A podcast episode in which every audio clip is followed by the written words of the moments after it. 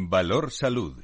La actualidad de la salud en primer plano. Pasan unos minutos de las 10 de la mañana. Eh, vamos a comenzar este tiempo de radio y comunicación con la salud y la sanidad como protagonistas, información, reflexión, con nuestros contertulios en directo, expertos, fin de semana electoral. La salud protagonistas son diversos en su procedencia, todos los que vais a escuchar, pero son los mejores.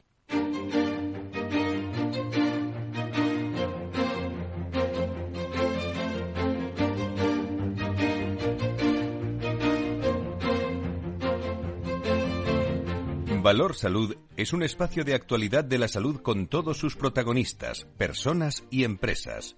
Con Francisco García Cabello. Ahora sí es eh, la hora de la verdad. Eh, digo a la hora de, de, las elecciones, el mundo de la, de la salud, sobre todo en esta última semana, la salud y la sanidad han sido protagonistas eh, en todos los mítines eh, de los distintos candidatos, de los distintos partidos. Hoy vamos a hablar mucho de, de eso. Eh, quedan 48 horas prácticamente para las elecciones. Unos y otros, Partido Popular, PSOE, Más Madrid, Vox, Podemos, todos han hablado de salud y de sanidad. Partido Popular ha insistido mucho en garantizar una financiación suficiente para responder a las demandas actuales del sistema sanitario público. El Partido Socialista ha insistido también en un mensaje que es impulsar la vigilancia en la salud pública en cada uno de los eh, territorios. El, eh, el, partido Más Madrid ha garantizado o, dice que quiere garantizar el cumplimiento de la cobertura sanitaria universal, eliminando las trabas administrativas y legales existentes. Vox ha hablado de un calendario, el calendario de vacunación único, donde las vacunas infantiles son obligatorias y gratuitas y Podemos eh, quiere aumentar el presupuesto global de la sanidad pública y mejorar el salario de los profesionales y financiar la atención primaria con el 25% del total de desembolso para la sanidad pública. ¿Le suena a ustedes todo esto? Bueno, pues eh, solo hace falta recordar el último Día Mundial de la Salud que celebramos aquí con todas las mesas, con esas ocho horas de contenidos, para que eh, podamos reflexionar sobre la carga ideológica en la, en la sanidad, en la salud en nuestro país, la influencia política eh, que se está viendo, eh, especialmente en esta semana, como digo, en todos los mítines y, todos tendremos la responsabilidad también de, de, analizar hacia dónde queremos que vaya esa salud y esa, sanidad, porque evidentemente dentro de una semana, sobre todo en ayuntamientos y en comunidades, ya llegará final de, año para las generales, eh, hay hombres y mujeres que seguramente, a lo mejor no lo saben ahora, pero van a tener responsabilidades en materia de salud y de, y de sanidad. Hay muchas noticias. Luego nos vamos a acercar también al, eh, al círculo de la sanidad, donde se ha celebrado en las últimas horas un debate muy interesante. Estará el presidente con nosotros. Se ha celebrado un debate muy interesante con las distintas fuerzas políticas, distintas voces que van a ser protagonistas. Eh, por cierto, en esta, en esta línea, el, eh, el gobierno se, se, conoce y se ha conocido en las, eh, en las últimas horas, pues ha aprobado el reparto de más de 600 millones de euros para reforzar la atención primaria y la salud mental. Un Consejo de Ministros que aprobaba el, el, martes pasado, esta semana, una partida de 580 millones de euros para reforzar la atención primaria y de 38,5 millones de euros para impulsar esa atención a la salud mental, según detallaba la propia ministra eh, o el propio ministro José Miñones en una rueda de prensa. Eh, coincidente también eh, con el anuncio previo del presidente del Gobierno de, de, esta, de esta aprobación, de este reparto de más de 600 millones. Por cierto, me lo llevo a la tertulia.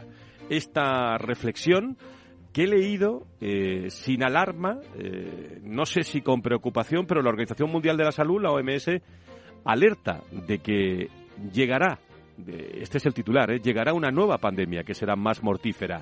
La Organización Mundial de la Salud alerta de que la amenaza de otro patógeno emergente con un potencial aún más mortal permanece, está ahí por lo que pide a la comunidad internacional que se prepare eh, ante la posibilidad de que emerjan nuevas, eh, nuevos brotes, eh, sobre todo de, de algunas, de algunas patologías que están por descubrir. Es un mensaje, no es que lo digamos nosotros aquí, ni lo diga España, ni lo diga la Comunidad Económica Europea, lo dice la Organización Mundial de la Salud. Hablaremos de los MIR, de las plazas que se han quedado eh, sin ocupar en distintas comunidades autónomas, de muchas cosas más en la tertulia, que comenzamos ya en esta mañana, como digo, muy, muy, muy electoral, porque eh, prácticamente ya no se puede, eh, pues prácticamente pedir el voto, ni nadie puede pedir el voto, pero hay mucha reflexión sobre la carga de salud y sanidad, digo los políticos, la carga de salud y la sanidad que tienen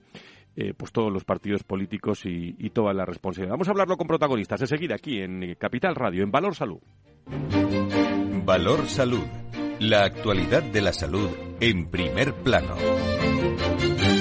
Y abro tertulia y hablo con los protagonistas, que son los que saben de, de todo esto, con Fernando Mugarza, director de desarrollo del IDI. Doctor Mugarza, muy buenos días, bienvenido. Fran, muy buenos días a todos los oyentes y muy buenos días también a todos los compañeros de tertulia. Bueno, tú, ya, tú estás preparado para votar ya también, ¿no, Fernando? Bueno, oye, para votar y lo que haga falta, ¿no? Han pasado ya cuatro años, se acercan ya la hora de decidir y ahora, como dicen, es nuestro turno, ¿no? Ahora es el momento de evaluar, pensar, analizar y al final, pues decidir. Y eso es lo que vamos a hacer, decidir. Bueno, pues a partir de las cuatro y media vamos a tener con nosotros al Círculo de la Sanidad, el presidente, para reflexionar también con distintas voces de los distintos partidos políticos. Tenemos con nosotros a Carlos Rus, el presidente de la patronal de la Sanidad Privada de España y presidente de la Comisión de Salud de la, de la COE. Don Carlos, bienvenido, muy buenos días. ¿Qué tal? Muy buenos días, Fran. Muchísimas, muchísimas gracias por estar con, con nosotros. Bueno, decía yo que hay una carga de la salud y la sanidad en, en todos los mítines, en, en, todas las acciones que hemos visto, al menos en esta última semana. Sí, nunca mejor dicho, Fran, sobre todo el concepto de carga. Yo creo que la sanidad tiene que salir del debate político y fundamentalmente también de la carga electoral. ¿no? Nacho Nieto, experto en políticas sanitarias, es consejero de salud de La Rioja. Eh, completa esta tertulia, esta terna. Eh, querido Nacho, ¿cómo estás? Muy buenos días. Buenos días. Tú también preparado, ¿no? Para, para, te tienes que ir a, La Rioja, ¿no? Ah, que votas aquí. Ah, vale, vale. Voto aquí, esta vez voto aquí. Vale, vale, voto aquí. Fenomenal. Preparado. Preparado, muy bien. Bueno, en primer lugar, eh, abro, eh, luego escucharemos a partir de las cuatro y media voces, eh, pero ¿qué han echado ustedes en falta? Eh, ¿Qué mensajes se han repetido? El que, el que queda claro es la aprobación del, eh, del último Consejo de Ministros, que el Gobierno aprobaba ese reparto de más de 600 millones de euros para reforzar la atención primaria y la salud mental. Ocurría ocurría estos días eh, y previamente eh, escuchábamos al presidente del, del gobierno hablar, decir que se iba a aprobar en el Consejo de Ministros. ¿Qué opináis de, de todos estos mensajes? Bueno, eh, Fernando, si me permites. Eh, sí, eh, Carlos, claro. Mira, yo, yo primero saludarte y después comentar un poco dos detalles de la campaña electoral que para mí han llamado mucho la atención. El primero, cuando, cuando en Valencia, en un mitin de Podemos, se hace referencia a, Juan Roche, yo creo que todos valoramos y es un gran empresario, y se habla de la vampirización de la sanidad. Y se dice, igual que en la alimentación pasa con Juan Roche, pues en la sanidad pasa con HM, Quirón, y se empieza a poner nombre y a poner una especie como de diana, ¿no? Sobre una serie de empresarios del ámbito sanitario, ¿no? Que vampirizan la, la, sanidad. Y, es un momento que para mí es especialmente relevante porque, porque esto no puede pasar, esto no se puede permitir. Eh, eh, al final el empresario es el que tira del carro, es el que aporta, el que juega su patrimonio, el que genera empleo y, esto y esto no puede pasar. Para mí eso ha sido un elemento muy grave. ¿no? Después hablabas, Frank, y comentabas y decías, presidente anuncia previa a la aprobación por Consejo de Ministros una ayuda histórica de 580 millones. Y yo hacía una cuenta, ¿no? Son 580 millones y hay 13.000 centros de atención primaria. Dividimos y sale 44.000 euros por centro. Y hablamos además de que la competencia es autonómica. Pero eso no es lo peor, porque es que ya están en los presupuestos generales del Estado. ¿Y esto qué arregla? Ofreció ¿Esto qué arregla? Usted que ha sido consejero, ¿qué le arregla usted 44.000 euros por centro de atención primaria? ¿Un ascensor? Eh, vamos a ver, si los problemas de la atención primaria están donde están y no están posiblemente en hacer más centros de salud que harán falta, pero eso no va a solucionar la atención primaria. En fin, pero hablando de la, de la campaña, a mí me llama la atención eh, yo lo que he oído de la campaña y he leído, no voy a decir que me he leído todos y que he oído todos, porque, porque no. Porque si no. se los recuerdo yo luego, que lo, vamos a poner. Pero, pero me sonaba igual que otras campañas, yo en esta no he estado, pero en algunas en las que yo participaba. Es que no hay diferencias. ¿Qué ha pasado entonces entre tanto? ¿Qué se, qué se está ofreciendo para mejorar? Ni, siquiera la diferencia que marcaba yo de, este énfasis en la sanidad, este rojo político, la utilización de la sanidad como una piedra arrojadiza, eh, como un elemento de distorsionar. Ha sido siempre. Ahora, pues sí, ha sido siempre, porque eso era, era un, mantra que había incluso en el Consejo Interterritorial, ¿no? Y nos lo eh, llegamos a jurárnoslo en, en la mesa del Consejo Interterritorial, que no íbamos a utilizar la sanidad como herramienta, como arma arrojadiza arrojadiza política, ¿no? Y, este, este juramento duraba hasta que salías por la puerta y se cerraba la puerta del Consejo, porque ya tenías noticias en la, en la calle, en los medios, mm, haciendo que eso no había valido mucho. Fernando, tú has vivido muchas campañas y, llevas toda la vida en el mundo de la salud y la sanidad. Sí, la verdad que sí, ya son unas cuantas, ¿no? Pero no tengo ni con mucho ni la experiencia de Ignacio ni la experiencia de Carlos, ¿no? Eh, lo primero os envío también un fuerte abrazo. Y lo segundo que yo diría es que eh, hablo de a título personal, ¿no? Y a título personal yo lo que veo aquí es una cosa que se llama propaganda. Y entonces propaganda es algo que, bueno, pues eh, en esa en esa caja o en ese en ese cajón desastre se puede meter todo. Se puede meter la utilización de las ideas políticas, la utilización de los elementos para convencer al electorado, se pueden meter un montón de cosas, ¿no? Y por lo tanto yo, insisto, es propaganda electoral, propaganda electoral que a unos convence y a otros no, o no tanto, en dependencia de, pues, pues eso, de la ideología política de cada uno, de cada uno de los votantes, e independientemente también, lógicamente, pues de la capacidad de análisis que cada uno tenemos en base, pues, a nuestro perfil, ¿no? Dicho lo dicho, yo lo que diría es que, eh, bueno, eh, han pasado una serie de años, como tú bien has dicho, que yo he presenciado también, lo mismo que Ignacio y Carlos, y a mí me gustaría saber qué es lo que han hecho, ¿eh? porque ahora es muy bonito decir un montón de cosas, prometer un montón de cosas, pero resulta que todo eso se podía haber hecho en los tiempos pasados, ¿no? Fernando, tienes más razón que un, que un santo. Yo, dices lo de propaganda y tú dices, claro, para quien no sepa que el presupuesto sanitario, lo que se gasta este país en sanidad, estaba en el entorno de los 100.000 millones de, euros. Y, y, y, que 580 son una, una gotita, ¿eh? es, un impacto es un impacto muy muy relativo que la competencia está trasladada a las comunidades autónomas, pues esto suena, suena mucho, ¿no? 580 millones, ¿no? Pero puesto en su sitio, en su contexto, dices, oye, no, no, está mal, pero esto cada año, cada año, eh, para, para, para, poder hacer algo con un poquito más de, de, constancia. Claro, cuando tú hablas de, de dices, oye, eh, aquí vamos a hablar de lo que se ha hecho.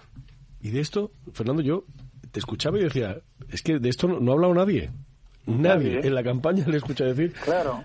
Pero casi no se ha hablado, Fernando, buenos, días, buenos días también, ¿eh? que no sé si te buenos lo días, dicho. Ignacio, yo, yo es que creo que no se ha hablado ni de lo que se ha hecho ni de lo que se va a hacer. O sea, porque, porque hemos oído, hemos oído muy poquita. De todas maneras, eh, Fernando, por algo te dicen las cosas que te dicen. Has estado magistral entre el programa y la propaganda, porque, claro, programa es lo que se cumple y estamos diciendo que se ha cumplido muy poco o nada, y propaganda es todo lo demás, y estamos llenísimos de propaganda. ¿Sabéis de qué me, acuerdo? Y, claro, como hicimos tanta, eh, tanto contenido el Día Mundial de la Salud, que hablamos de la carga ideológica de la sanidad, la toma de decisiones, cuando se incorpora un ministro, cuando se incorporan pues una serie de responsables, lo que se tarda en poner en marcha la política. Y cuando se va, pues se vuelve a cambiar y se vuelve a poner otra vez en marcha. Pero yo me estoy acordando de las listas de espera. De, de, de las personas que están escuchando o se están escuchando y realmente tienen a personas en el hospital de, de los pacientes. Vamos, yo, yo me acuerdo de los pacientes ahora, de esas listas de espera. Luego tenemos a Antonio Burgueño, Carlos. Sí, que, una carga... Fernando, mira, eh, José Ignacio, tenía un, dato y, una reflexión. ¿no? La primera, primero la reflexión. Tú dices, oye, que, que por una eh, situación electoral, que por una carga ideológica no se esté contando con la privada para resolver un problema tan grave que al final supone un empeoramiento, eso, Nosotros eh, el otro día reflexionábamos en, en una mesa y decíamos, oye, ¿Cómo está afectando a las empresas? ¿Cómo está afectando esta lista de espera a, las bajas de los profesionales que no pueden incorporarse porque se retrasa, ¿no? Y entonces decidimos pedir el dato. Y, pidiendo el dato, eh, son solo 900 millones de euros lo que cuesta a este país las bajas en seguridad social por tema trauma y por el alargamiento de la, de la lista de espera. por, el concepto de lista de espera. No sé si, si me, he explicado bien. Sí, ¿Eh? sí, perfectamente. una persona que está de baja y que tiene una intervención que necesita un trauma, y oye, pues eh, el sobrecoste por la lista de espera se ha valorado en 900 millones. Y hemos dicho, oye, pues vamos a sacar todo este sobrecoste, todo este impacto. ¿no? Porque después hablamos de 580 y dices, oye, qué bien, ¿no? Y dices, oye, pues estos 900 vienen, vienen de hacer bien las cosas y de contar con todos, ¿no? Sí, yo de todas formas, estando de acuerdo con todo, con lo que estáis comentando, ¿no? Pero yo os pongo encima de la mesa un silogismo que, que a veces lo he pensado y a lo mejor puede puedo pecar de simplista, ¿no? Y si peco de simplista, pues me lo decís y ya está, ¿no? Pero yo, después de que dejé eh, el otro lado de, de la mesa en la consulta, que dejé eh, pues, eh, el momento ese de, médico de, de, APD, de médico de cabecera, pues me dediqué al mundo de la industria, ¿no? Y a partir de ahí, pues siempre he estado en organizaciones empresariales yo siempre, eh, no sé, a lo mejor ya digo que no, no estoy, digamos, acertado, ¿no? Pero yo lo voy a comentar. Y entonces yo siempre eh, he comparado el Consejo de Ministros de nuestro país con el, con el comité de dirección de una gran organización, de una gran empresa o de una empresa, ¿no? Y ahí están los directores de recursos humanos, de finanzas, de marketing, de comercial, de jurídico, en fin, etcétera, etcétera, etcétera. Y yo me pregunto y digo, digo, cuando en un eh, Consejo de Ministros, como por ejemplo el de nuestro país, asimilándolo a un comité de dirección de una empresa, el responsable de salud y sanidad es cambiado cada poco tiempo, no sé si cada nueve meses, cada, cada año o cada año y poco, digo, ¿cuál es la, cuál es la visión que tiene ese, ese, esa situación y ese gobierno como para darle la estabilidad necesaria la estrategia suficiente y la visión a, corto, medio y largo plazo para establecer estrategias. Vamos, en una empresa me parecería impensable que estuviesen cambiando directamente cada ocho o nueve meses pues al responsable, yo qué sé, del área jurídica o del área de recursos humanos o del área financiera o del área... Es un parangón perfecto, Fernando. es una comparación perfecta. es que entonces el gobierno de este país necesita hacérselo mirar necesita hacérselo mirar en transversal y en horizontal y como queramos, pero necesita hacérselo mirar porque la sanidad y la salud efectivamente se hace bueno aquello que decía un político hace unos cuantos años que yo se lo escuché de su propia boca. Es que los votos, o sea, la sanidad, mejor dicho, la, la sanidad y la salud no dan votos, los quitan. Y bueno, y es verdad, eh, probablemente los quitan y en este momento pues se está utilizando como ariete en esa politización, además recalcitrante que llevamos ya años utilizando la sanidad solamente como ariete político, cuando en realidad, en realidad lo que necesita es planes estratégicos, visión a medio y largo plazo, o sea, realmente sentar como dicen, los, los cimientos sólidos, no solamente para el presente, sino para el futuro. A lo mejor peco de naif. ¿eh? Esto es, no, no, no, si esa, esa, comparación es, eh, y, la, y la hemos hecho en muchas, eh, en muchas ocasiones. Por cierto, esto sobre campaña electoral. Luego, la segunda parte del programa, también volvemos sobre campaña. No sé si queréis decir algo más, digo, por, por pasar a otro asunto. Fernando, lo que pasa es que, claro, has dicho que, que comparabas al Consejo de Ministros con un órgano de administración de una gran empresa. Estos no entraba ninguno en una gran empresa. Ese es un problema y de ahí viene y de ahí viene el mismo problema y una cosa que ha dicho antes que ha dicho antes Carlos que yo eh, te he dicho esto ha pasado siempre sí ha pasado siempre pero con un gobierno como tenemos ahora el gobierno de España que está tan terriblemente eh, ideologizado y que además eh, lleva eso hasta el extremo en sus políticas, claro que se nota más, se nota mucho más, porque lo está transmitiendo, aunque sea el gobierno de España, lo transmite a los gobiernos de las comunidades autónomas. A los que están a favor, por a favor, y a los que están en contra, para ponerse más en contra todavía. Eh, por cierto, Fernando, antes de, que acabe esta primera parte de la tertulia, desde el IDIS, ¿alguna, alguna cosa que queráis destacar en, en, la agenda que tenéis en las próximas semanas? Sí, bueno, pues la verdad es que te agradezco que me ofrezcas esta oportunidad porque tenemos, eh, yo diría que dos temas importantes, ¿no? Por un lado, que venimos ya con el decalaje de este proyecto, que es el, el tema de la interoperabilidad, el proyecto de interoperabilidad que tenemos en la Fundación IDIS y de continuidad asistencial, que ya en, los próximos, en los próximos días vais a tener noticias. Tendremos oportunidad de comentarlo además en esta emisora como primicia, ¿no? El lanzamiento precisamente de esa, de esa iniciativa de interoperabilidad de la sanidad privada que ojalá en su momento y en su día pues eh, se vea también incorporado lo que es la sanidad pública no y además enlazando directamente con esa iniciativa de la Unión Europea que es el espacio europeo de datos en esa utilización primaria asistencial y secundaria en investigación pues que lógicamente desde la fundación eh, pues estamos tratando de alinearnos y además de dar ese, ese primer paso, ¿no? Y luego, por otro lado, pues, pues tampoco es obvio y todos lo sabemos que inicia España la andadura de la presidencia de la Unión Europea a partir del día 1 de julio, creo, no lo sé seguro, pero creo que será a partir del día 1 de julio, ¿no? Bueno, pues eh, nosotros también en el mes de junio vamos a presentar esa encuesta que hemos hecho a ciudadanos europeos en cuatro países eh, como son Alemania, Francia, Portugal y España, dos modelo Bismarck, dos modelo Beveridge. Y bueno, pues eh, no puedo adelantar nada, pero, pero sí que es verdad que el día 13 lo vamos a presentar en la Comisión Europea aquí en Madrid y va a ser absolutamente, yo creo que muy interesante. Nos vamos, a, nos vamos a tener que ir a Bruselas a hacer este programa Valor Salud al menos una vez al año, ¿eh? Al menos una vez al año, ¿eh? Fran, yo me, yo, me apunto, ¿eh? Yo me apunto, ¿eh? eh Fernando, eh, ¿alguna cosa más que añadir? No, eh, ya, ya, tenemos oportunidad de ir comentando en los próximos programas. Un placer. Un abrazo muy fuerte. Buena votación el domingo, ¿eh? Buena votación para Buena todos. Votación. y bueno, buen fin de semana también. Gracias. Hacemos una pausa. Eh, estamos ahí ante las eh, elecciones. Estamos con Carlos Rus, con Nacho eh, que nos acompaña también, con, eh, y también con eh, Fernando Mugarza, con más personas. Me espera también Antonio Burgueño, me espera también el presidente de la Sanidad, del Círculo de, de la Sanidad, y, y, todas, las, todas las opiniones. no se marchen, que volvemos enseguida. Valor Salud. La actualidad de la salud en primer plano.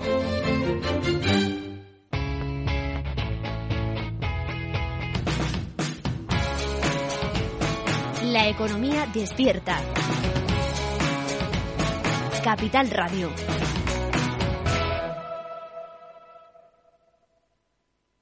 Veo, veo una cosita. ¿Qué cosita es? Empieza por la letrita L. Ya lo sé. Letras del Tesoro. Si mires donde mires, ves letras del tesoro, en Renta 4 Banco te facilitamos comprarlas de forma rápida y cómoda. Entra en r4.com y descubre todas las ventajas de comprar letras con un especialista en inversión. Renta 4 Banco. ¿Quieres más? En Capital Radio te mantenemos económicamente informado desde que amanece. Son las 7 de la mañana, hora central europea, las 6 de la mañana en Canarias. Aquí comienza Capital, la bolsa y la vida. Haciendo algún break en el camino. Enseguida, hora trading, la hora más golfa de los mercados. Para continuar informándote después de comer. Son las 4 de la tarde, las 3 en Canarias. Esto es Mercado Abierto, en Capital Radio. Y que cierres el día conociendo todos los detalles. Señoras y señores, buenas noches, bienvenidos. Escuchan la sintonía de Capital Radio. Les invito a que nos acompañen aquí en el balance. Capital Radio. Información económica de calidad.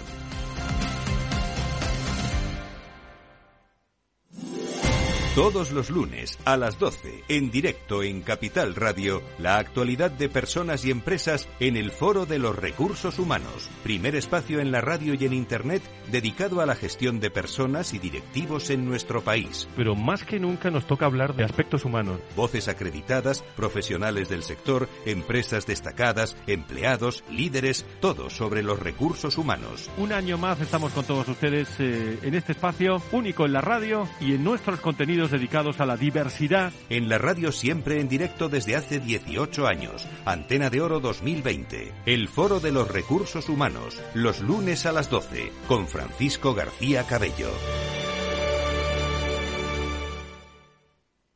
Los sábados a la una de la tarde, Sol Rengifo, Jesús Alba y Pedro Galatas nos conducen por la senda del mundo social en Compromiso Humano, un programa que busca fomentar la cultura del bien, dirigido y presentado por Federico Quevedo. Compromiso Humano, aquí en Capital Radio. Escucha lo que viene.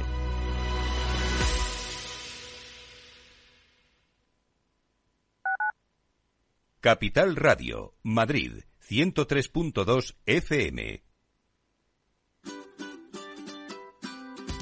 Mesa y Descanso es el programa donde Mar Romero te acerca cada fin de semana los mejores productos, te invita a disfrutar de los buenos vinos de cada denominación de origen y a conocer restaurantes y lugares de ocio con un encanto especial.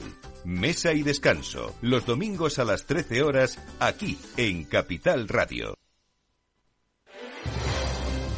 Si quieres entender mejor todo lo que rodea a nuestro sector alimentario, tienes una cita en La Trilla un gran equipo de especialistas te acercará a la actualidad económica y política desde el campo hasta la mesa.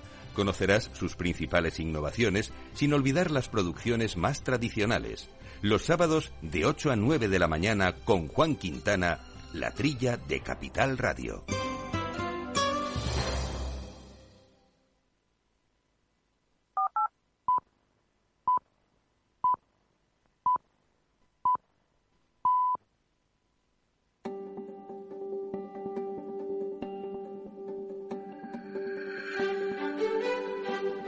Valor Salud es un espacio de actualidad de la salud con todos sus protagonistas, personas y empresas.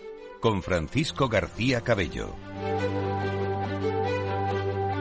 Las diez y media, las nueve y media en las Islas Canarias, tertulia de, de, alto nivel, dedicado al mundo de la salud y la sanidad. Hoy con nosotros en, en directo Nacho Nieto, con Carlos Rus, con Fernando Mugarza, que se acaba de, de marchar hace unos momentos. Creo que tenemos en línea al Antonio Burgueño, presidente del proyecto Venturi y experto en todos estos temas. Eh, querido Antonio, ¿cómo estás? Muy buenos días, bienvenido. Buenos días, Fran. Vamos al lío. Me han dicho Aquí que estuviste, me llegan rumores, que estuviste muy bien el otro día en ese círculo de la sanidad. ¿Es así o no? Sí, eso confirma que tengo buenos amigos. Vale, muy bien, muy bien. Pues No, la ahora, esto- pues ahora esto- dentro de dentro de unos instantes vamos a tratar todo este asunto hablando de, de todo lo que dijeron y tú fuiste testigo, por lo cual, eh, bueno, ¿cómo afrontas, eh, Antonio, este fin de semana electoral? Bueno, mira, yo eh, me llevé una gratísima sorpresa, Fran. Cuando me dijeron que sabe que Círculo está preparando esta mesa y que me proponían como moderador, pues digo, a ver cómo salimos de los típicos líos y enfrentamientos y tal. Y bueno, al margen de lo que pase después, eh, durante esas dos horas que estuvimos allí, se hicieron muchas propuestas, se vieron conexiones, se vieron, se vieron que, que hasta nos empezamos a creer que si nos tomamos en serio, un pacto en la sanidad en Madrid podía ser posible. Fíjate a lo que llegamos. ¿eh? Bueno, pues ahora enseguida eh, está con nosotros Ángel Puente, el, el- el presidente del círculo de... Te lo de- voy a contar mucho mejor. El- Enseguida va a estar con nosotros. Por cierto, le he preguntado a Carlos eh, antes eh, a Fernando sobre, sobre el IDIS. Te pregunto, Carlos, eh, echando un vistazo a todas las noticias que estáis lanzando desde la patronal de la sanidad privada en España, eh, Acuerdo General y Sanitas, eh, última hora de eso. Bueno, eh, para nosotros es una última hora de seis meses de trabajo en las que hemos pedido por carta una reunión, hemos pedido una, una explicación al acuerdo, hemos pedido eh, ya por burofax, eh, hemos informado de la intención de presentar una demanda eh, en los tribunales y una denuncia en competencia y el acuerdo es muy sencillo. Estamos hablando de Generali, que es el segundo operador nacional con una cuota de mercado del 15%, estamos hablando, perdón, de Sanitas, eh, una cuota de mercado del 15%, y Generali con una cuota de mercado del 1,3%. ¿no? Y entonces a nosotros Generali nos dice, oye, a partir de ahora, mis asegurados como si fueran de Sanitas. Dice, claro, oiga, la capacidad de negociación que tiene Sanitas es muy diferente. Entonces, esto se traduce directamente en, en- en una reducción de, de la negociación de Generali de un 20%. Claro, eh, muchos eh, pacientes han visto que, que se quedaban sin su médico. Pues el médico dice, oiga, yo trabajo en Generali y no trabajo, no trabajo por, por- por las cuotas que me estaba pagando Sa- Sanitas. ¿no? Eh, y, y- además los centros eh, dicen, oye, yo tengo ya firmado un acuerdo con Generali y uno con Sanitas, ¿por qué usted me dice ahora qué acuerdo queda vigente y cuál no? ¿no? Y esto pues eh, está suponiendo un enfrentamiento, la imposibilidad de los centros de facturar, la asistencia a los, a los asegurados de, de Generali y, y un conflicto donde se ve eh, pues un abuso de una posición de dominio, un pacto que, es- que tiene un carácter colusorio y por otro lado pues una competencia desleal por esta ventaja competitiva que está consiguiendo Generali sumando y siento un precedente muy muy preocupante. ¿no? ¿Hay previsión de reuniros con las partes? Pues mira, es lo que venimos pidiendo desde diciembre, no se ha producido. Entonces, eh, después de un- una solicitud de reunión, después de una carta solicitando una información, después de un burofax, eh, hemos decidido denunciar el tema en, en prensa y vamos a seguir haciéndolo en los próximos días, ¿eh? porque empezamos a recibir quejas de- de- de- de pacientes y, y el siguiente paso será saltar a los tribunales. No es nuestra forma de actuar, es la primera vez que va a pasar en la historia de esta patronal, pero hemos dado todos los pasos previos y consideramos oportunos y es un tema que, que no podemos dejar pasar, Frank. Es que Ujú. nos sienta un precedente donde si tenemos a cinco compañías que tienen un 77% de la cuota de mercado, este precedente lo que hará es que el próximo año solamente haya cinco con los que, con los que no negociar, porque la capacidad de negociación con esa, con esa cuota de mercado se reduce, se reduce mucho. Nacho, sobre los MIR, eh, ¿alguna, ¿alguna cosa que añadir? Porque ha habido ha habido candidatos que, que han decidido, eh, no sé si, si la expresión correcta es renunciar a, a la, a la plaza, por ejemplo, sobre todo de cara a la atención primaria. los huecos que había en atención más primaria. Que, más que renunciar es que no han elegido. No, han, eh, no han, no han, han elegido, elegido directamente y bueno, pues yo creo que las últimas noticias es que se cerraba con algo más de 200 plazas. Hemos hemos de decir, porque eh, como casi todo en Madrid es donde se inicia y tiene la culpa que Madrid ha cubierto todas las plazas de, de todas las especialidades, incluidos médicos de familia, que ofertó en esta convocatoria. Médicos de familia, atención primaria, porque quede claro, ¿no? No, no, de, de familia, neurólogo, de todas, de todas, incluidos médicos de familia, ha cubierto todas y, y ahora, bueno, pues están eh, eh, intentando abrir un procedimiento para que esas 200 uh -huh. plazas, los que se quedaban más atrás, pero aprobaron, pero no podían, puedan puedan solicitarlas. En fin. Los sindicatos han estado también esta semana en la, en la calle eh, argumentando que las plazas que no se cubran de atención primaria pues tienen que ser atendidas por los médicos de ahora, más horas, o ser retribuidas. ¿eh? No, no, Como... no, lo sé, Fran. Yo, yo sí te digo que, que, cuando se deciden cuántas plazas salen de cada una y tú ves que llegas a la plaza, a la adjudicación 300 y ya no hay dermatólogos, ya, ya están consumidas, ¿no? Esto, esto hemos hecho ese pequeño estudio. De, eh, no se tienen en cuenta las necesidades de especialistas del ámbito privado. Y, y al final, el, luego el profesional sale al mercado y estamos compitiendo con él. Y no se puede competir. Casi ni del público, porque la oferta MIR eh, sigue, desgraciadamente, otros ratios por mucho que se plantee. No es exclusivamente qué especialistas nos van a hacer falta en los próximos años. Estamos hablando de MIR, que, va, que no van a ser médicos especialistas hasta dentro de uh -huh. cuatro, cuatro años. años. Antonio, ¿algo que añadir respecto a todo esto? Sí, bueno, eh, interesantísimo lo que ha dicho Carlos. De, y un saludo para Carlos y, y también para Nacho. Eh, eh, muy interesante lo que decía Carlos de que el MIR siempre se calcula en función solamente de lo público. ¿no? Es un dato muy, muy curioso. ¿no? Y luego quería hacer una pregunta Carlos, si se me permite. Carlos, lo que está pasando entre Sanitas y Generali ¿Se puede entender como una especie de reaseguro? ¿Cómo lo, está, lo han planteado? Esto? Sí, vamos a ver. Lo que pasa es que, Por entendernos, ¿eh? no cuando, creo que sea sí, eso. Sí, pero, o sea, la, la, la, defensa está en que se incrementa el cuadro, pero los pacientes se nos quejan porque se quedan sin médico. La argumentación está en que es un modelo de reaseguro, pero eh, al final es una prestación de servicios.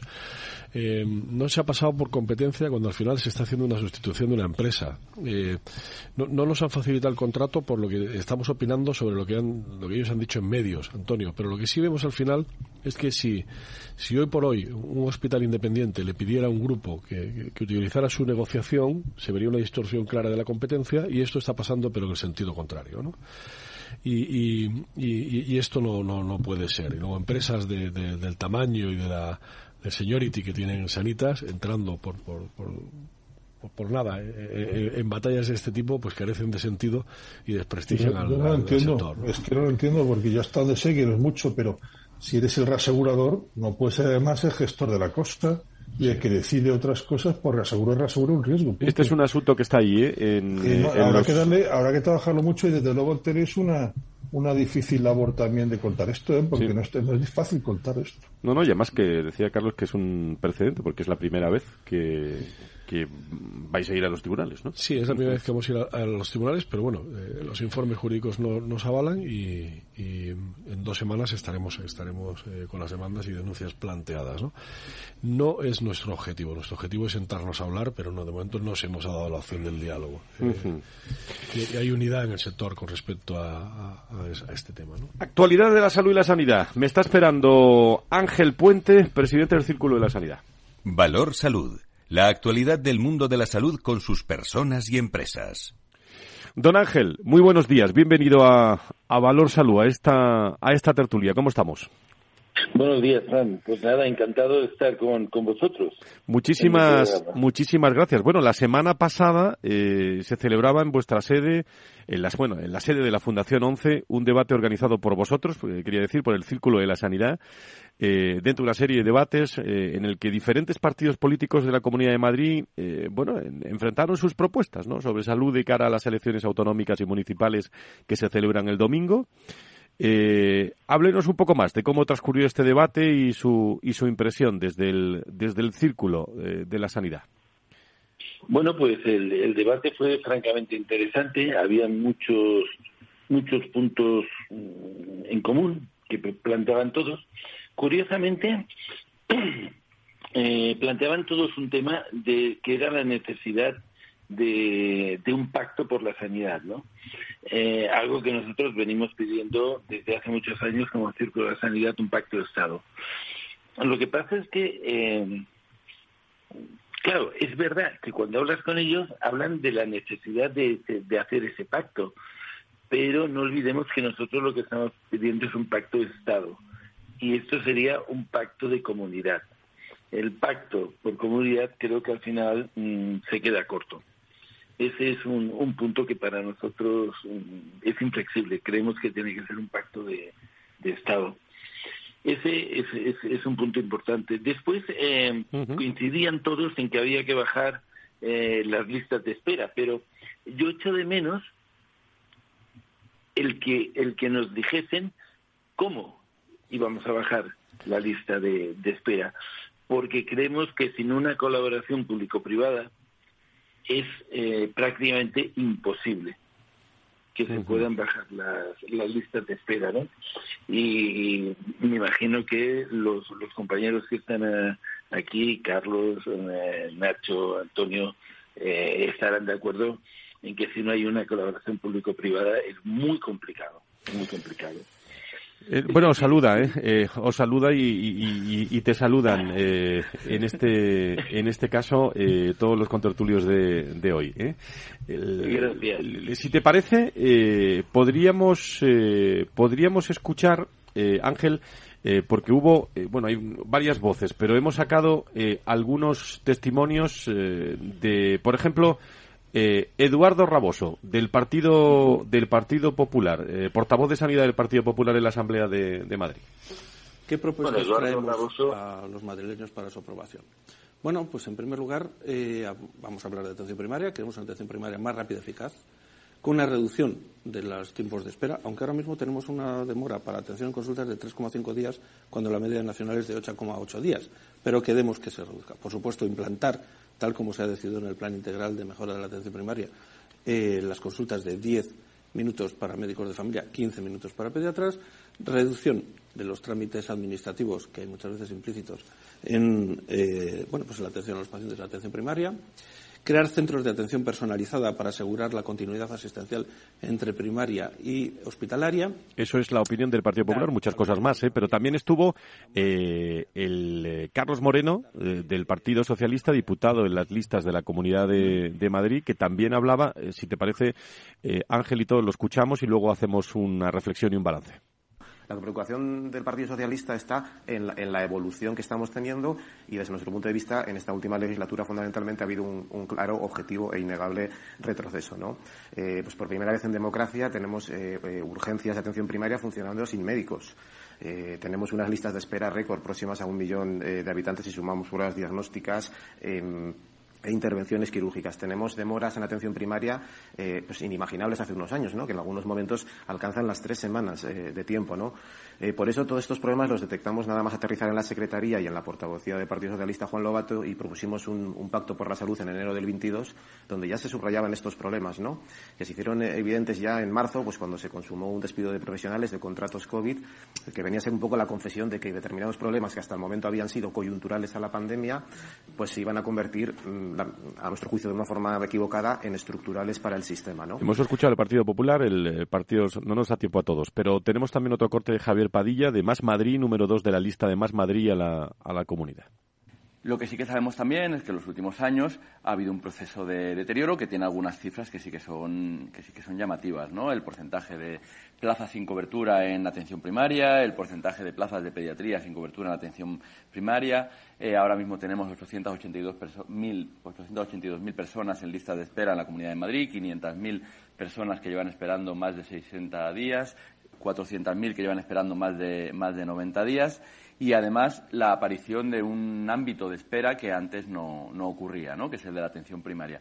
La Comunidad de Madrid tiene un menor porcentaje de personas que tienen cita en menos de 48 horas con respecto a la media de, a la media de España según los datos del. Bueno, son opiniones de, de Antonio, eh, Antonio Burgueño. Eh, estamos todos en tertulia. Antonio Burgueño, Ángel Puente, Nacho Nieto, Carlos, eh, Carlos Ruz, pero Eh, Ángel, creo que estuvo haciendo una muy buen papel, ¿eh? Antonio Burgueño allí en tu en tu tertulia, ¿eh?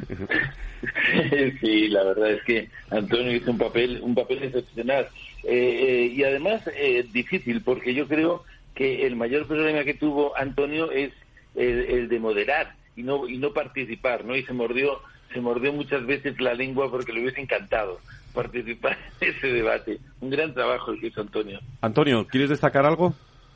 Bien, bien me conoce Ángel. Ángel, buenos días. eso para mí fue complicado, intentando meter, meter mi reflexión como pregunta, pero que a la vez tampoco hacía mucha falta porque el debate fue muy fluido, ¿no? Sí, sí que es cierto que, que, que no había un quórum en ver, eh, había mucho quórum, ¿eh? pero en ver que el problema venía originado por una pandemia que había complicado pues yo creo que en el diagnóstico que nos faltó, pero, pero insisto en la coincidencia, la reflexión, en la gran lista. Yo me llevo un montón de, notas apuntadas de lista de propuestas que podían dar lugar perfectamente a un plan conjunto de, de abordaje, ¿no?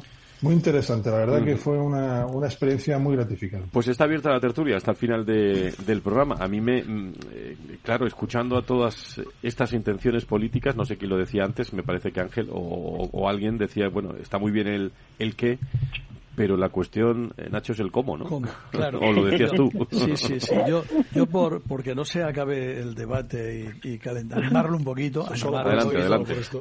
yo, eh, eh, vamos a ver, hay una cuestión que, que es importante. Mm, yo creo desde luego estoy convencido y me lo vienen demostrando muchos años que si las soluciones las, vamos a buscar a través de un pacto, no ya de comunidad, que, que, yo creo que no cabe por ningún sitio, pero ni siquiera de un pacto de Estado, es que es un pacto político al final eso. Y porque además se, se lleva por esa vía, se quiere llevar por la vía, por la vía política, porque ni siquiera por la, por las administraciones sanitarias de las comunidades, ¿no? sino por la vía política.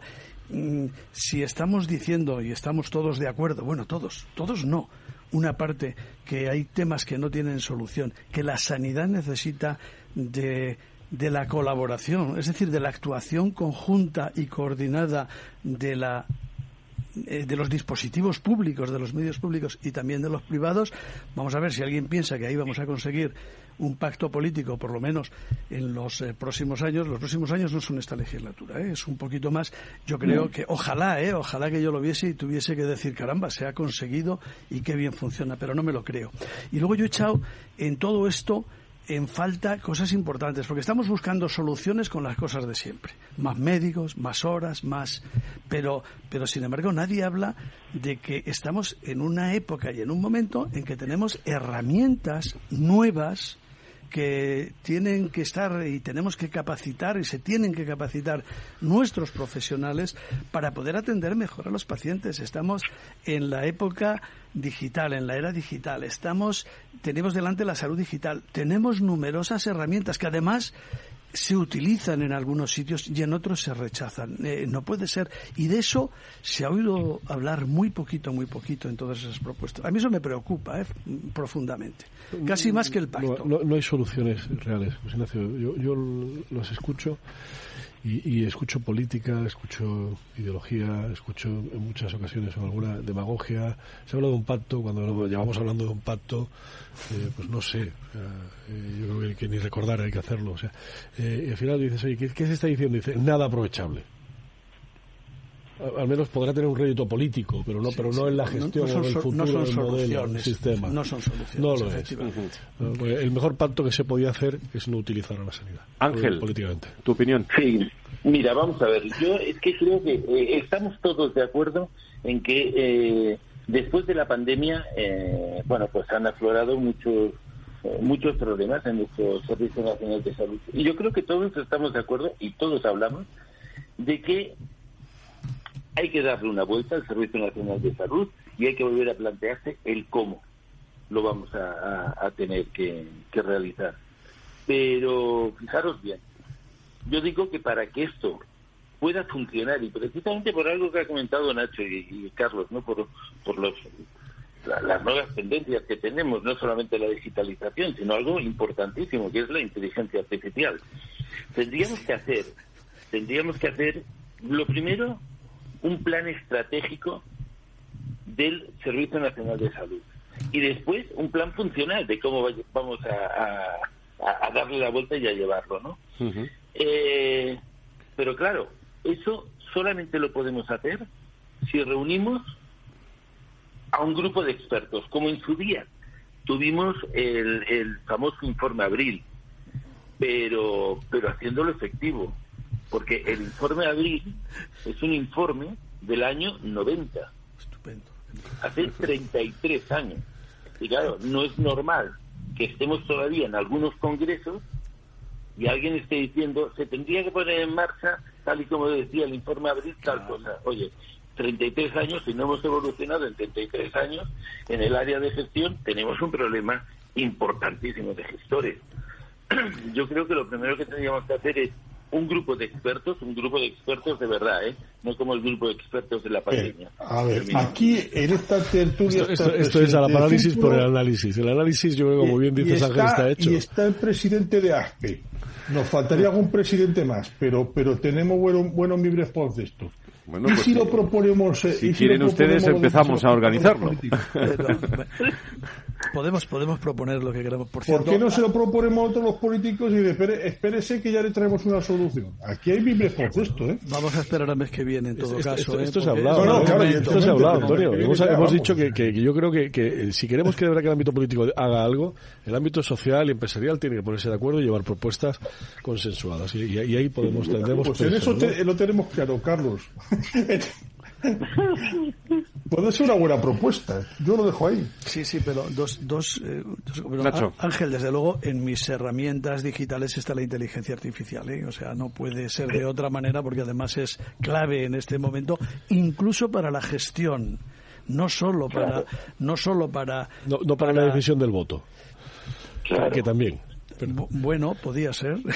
si le dejan como le dejan a alguno. Ángel, la, inteligencia artificial que no va a sustituir al, facultativo, pero sí le va a repercutir en su forma de trabajar. Y eso va a tener consecuencias. Claro. Entonces, me refiero que cuando, cuando se haga ese plan, ese plan estratégico y ese plan funcional, hay que pensar que a lo mejor no es todo cuestión de meter recursos, recursos, recursos sino de cambiar el modelo.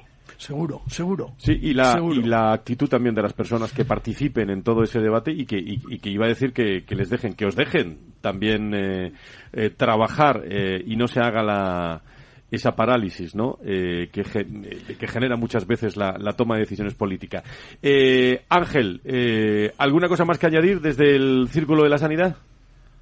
No, pues añadir, añadir nosotros, añadir que creo que tenemos unos unos grandes profesionales, unos grandes profesionales y tenemos una sociedad complicada, ¿no? Yo comentaba el otro día que tenemos una sociedad tan complicada que pasamos de los vítores a los insultos en un momento y pasamos de los aplausos a las agresiones. Bueno, pues eso también será algo que tendremos que analizar, el por qué ocurre esto en esta sociedad. Pues, eh, Carlos, no sé si le quieres decir algo. Bueno, eh, eh, asistíamos el otro día, Frank, a una, a una conferencia que se organizaba al Colegio de Médicos, al Colegio de Médicos, pero que, viene muy, muy al pelo. El, 125 aniversario del Colegio de Médicos de Madrid y contábamos con Valentín Fuster y, Luis Rojan Eso es garantía.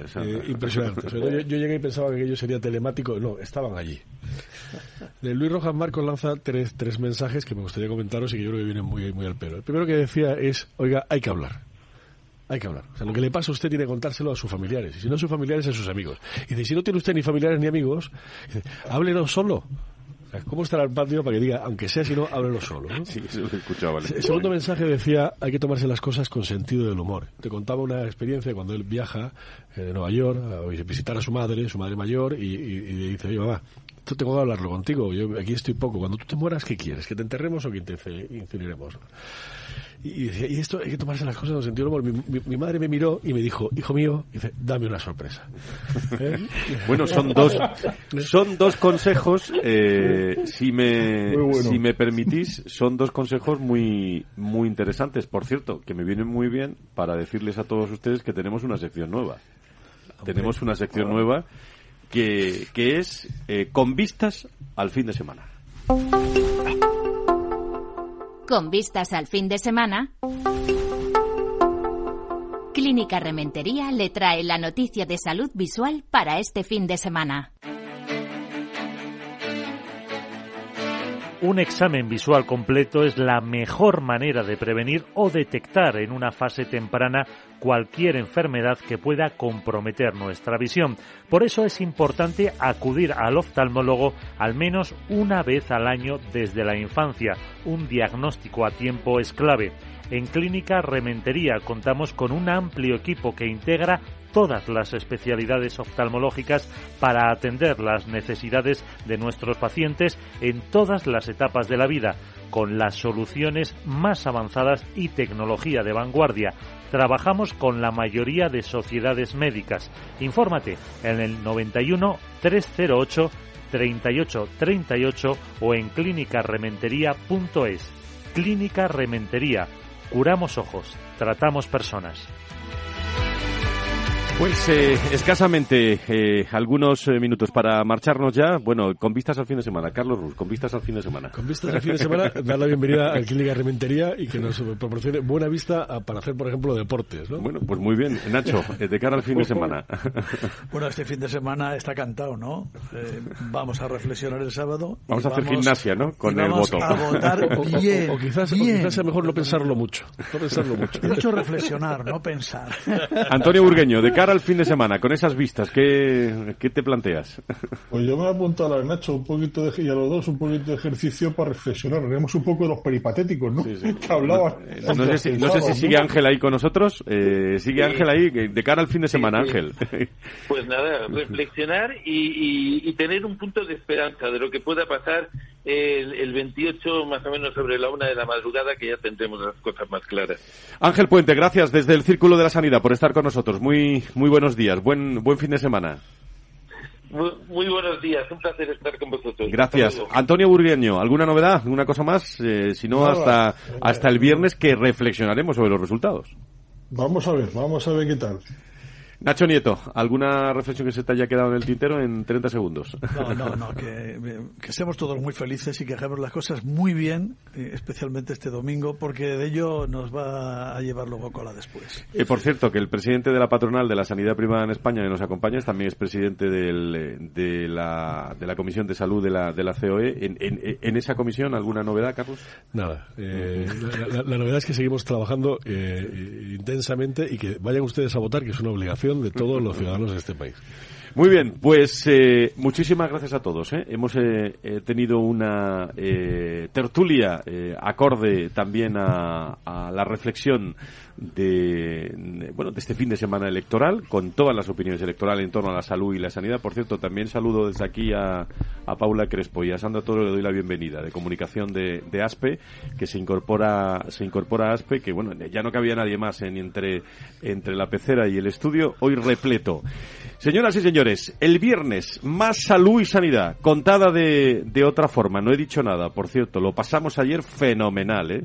en esa gala de recursos humanos que había muchos directores de recursos humanos del sector, del sector salud eh, en el Hotel Ritz. Qué bien lo pasamos, ya le, ya le contaremos en el programa de recursos humanos del, del lunes. Que sean felices, buen fin de semana, adiós.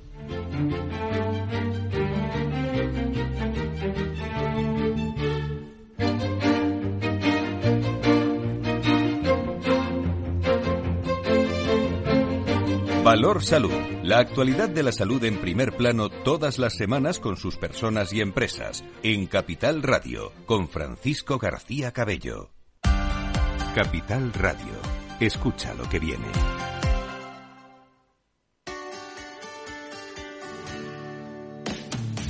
Todos los viernes a la una de la tarde en Capital Radio tienes una cita con Humanos en la Oficina, el programa de radio más divertido y de mayor influencia en el mundo del capital humano, donde las empresas y organizaciones dan voz al talento que trabaja día a día en la oficina. Un formato pionero creado por el galardonado speaker internacional Miguel Ángel Pérez Laguna.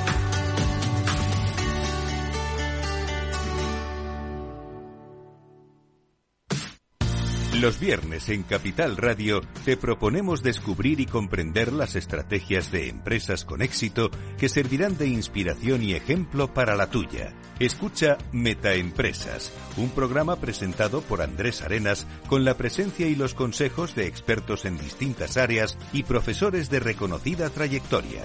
Todos los viernes a las siete y media de la tarde, Metaempresas, Capital Radio.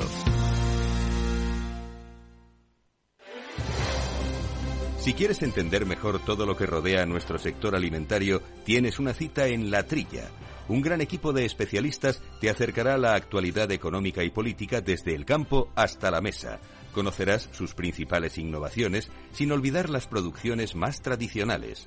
Los sábados de 8 a 9 de la mañana con Juan Quintana, La Trilla de Capital Radio.